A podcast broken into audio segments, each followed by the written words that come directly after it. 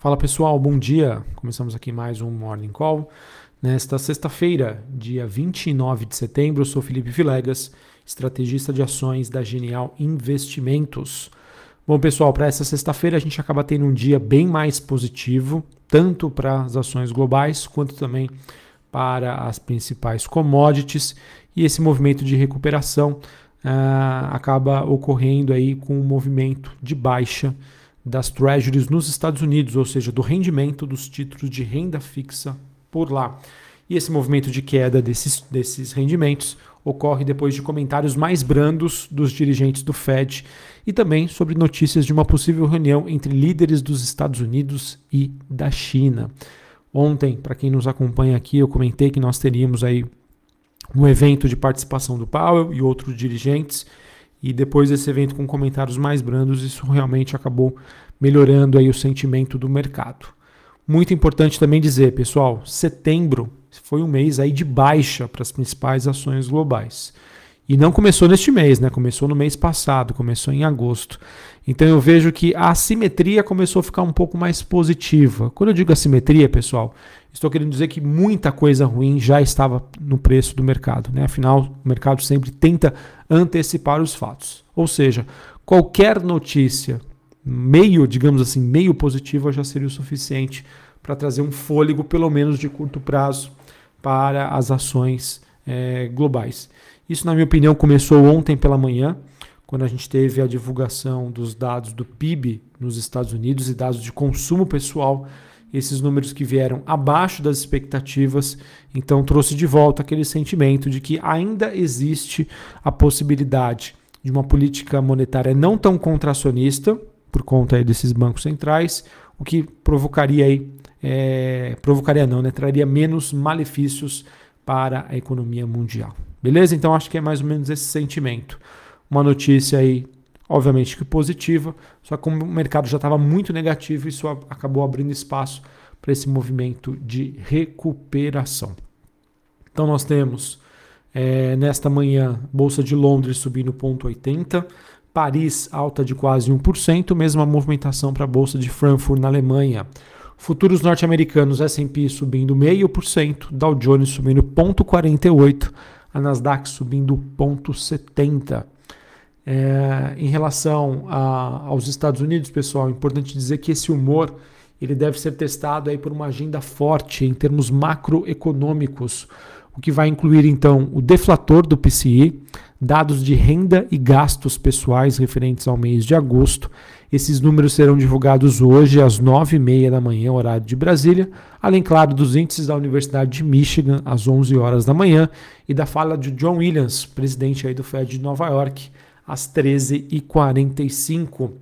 É, no caso, obviamente que esses fatores poderão então minar o sentimento do mercado sobre condução de política monetária, já que é, esse dado né, do deflator do PCI é um dos preferidos do presidente do Fed, Jeremy Powell, é, para decisão aí de política monetária.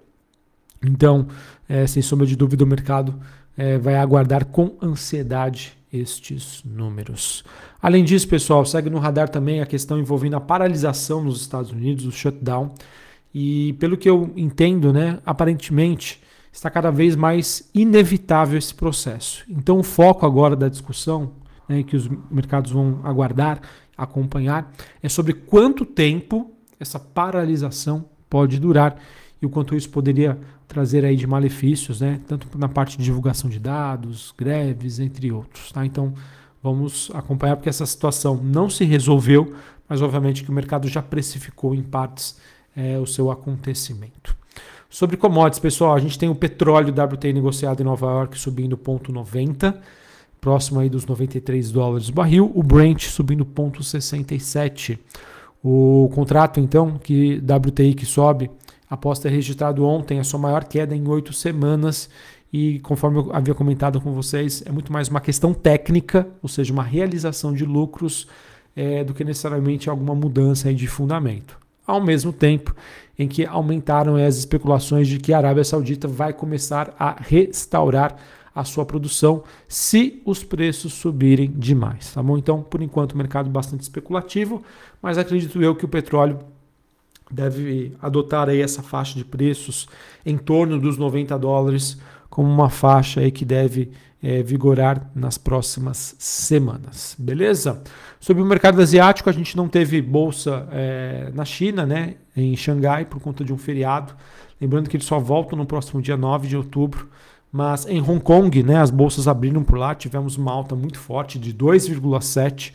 Bolsa japonesa fechou, fechou aí com uma leve alta de 0,03. Beleza, pessoal? Então, essa é a carinha que nós temos para mundo quando a gente olha para as principais movimentações globais. Um dia sem grandes novidades, mas com um mercado que, como estava muito negativo, né, nessa realização de lucros aí das taxas de juros de 10 anos, influenciada por falas mais amenas aí dos dirigentes do Fed, e os dados ontem relacionados ao PIB, dados de consumo pessoal, consumo das famílias, isso acabou trazendo um fôlego adicional, este fôlego que pode ser testado a, hoje às nove e meia da manhã com esses dados aí do deflator do PCI, que é um dado muito utilizado pelo Banco Central norte-americano para decisão de política monetária.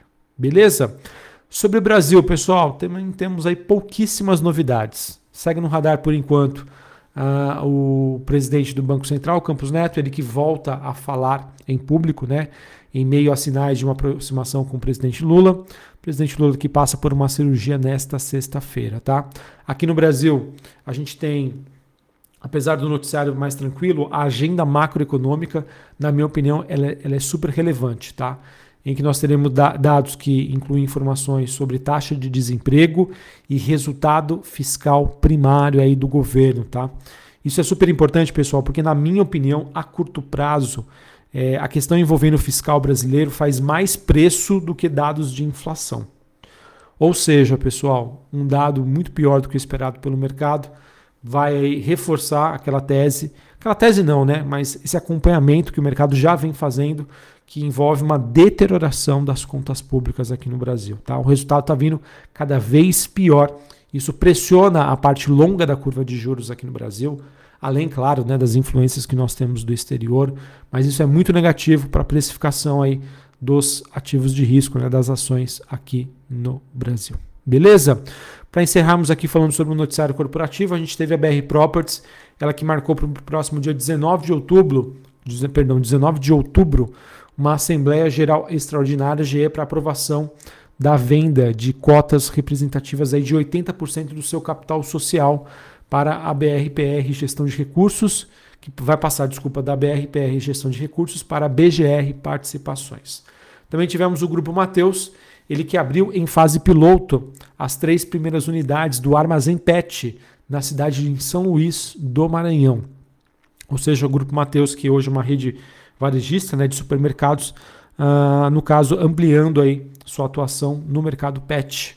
E por fim, pessoal, está marcada aí para a próxima terça-feira, dia 3 de outubro, funcionários do metrô de São Paulo, da Companhia Paulista de Trens Metro, Metropolitano CPTM e da Sabesp eles que agendaram aí uma paralisação coletiva para esta terça-feira, dia 3 do 10, em um protesto contra os planos de privatização do governador de São Paulo. Ok? Bom, pessoal, então é isso. Fico por aqui. Essas são as principais informações que nós temos para essa sexta-feira. Um dia de recuperação para as principais bolsas globais e commodities. E Bolsa Brasileira, acredito eu, que não vá é, ficar distante disso, tá? Não vai ignorar este movimento, a não ser, claro, que esse dado das 9h30 passe uma mensagem muito negativa, tá bom? Então, quer saber do direcionamento aí da Bolsa Brasileira? Acompanhe esse dado das 9h30 da manhã. Um dado benigno, né? um dado positivo, é, vai reforçar esse sentimento aí de melhora por parte do, do investidor, que novamente, pessoal, não resolve o problema, mas como a gente estava vindo de uma precificação muito negativa, eu vejo que abre espaço para essas correções de curto prazo. Um abraço, uma ótima sexta-feira para vocês, um bom final de semana e até mais. Valeu!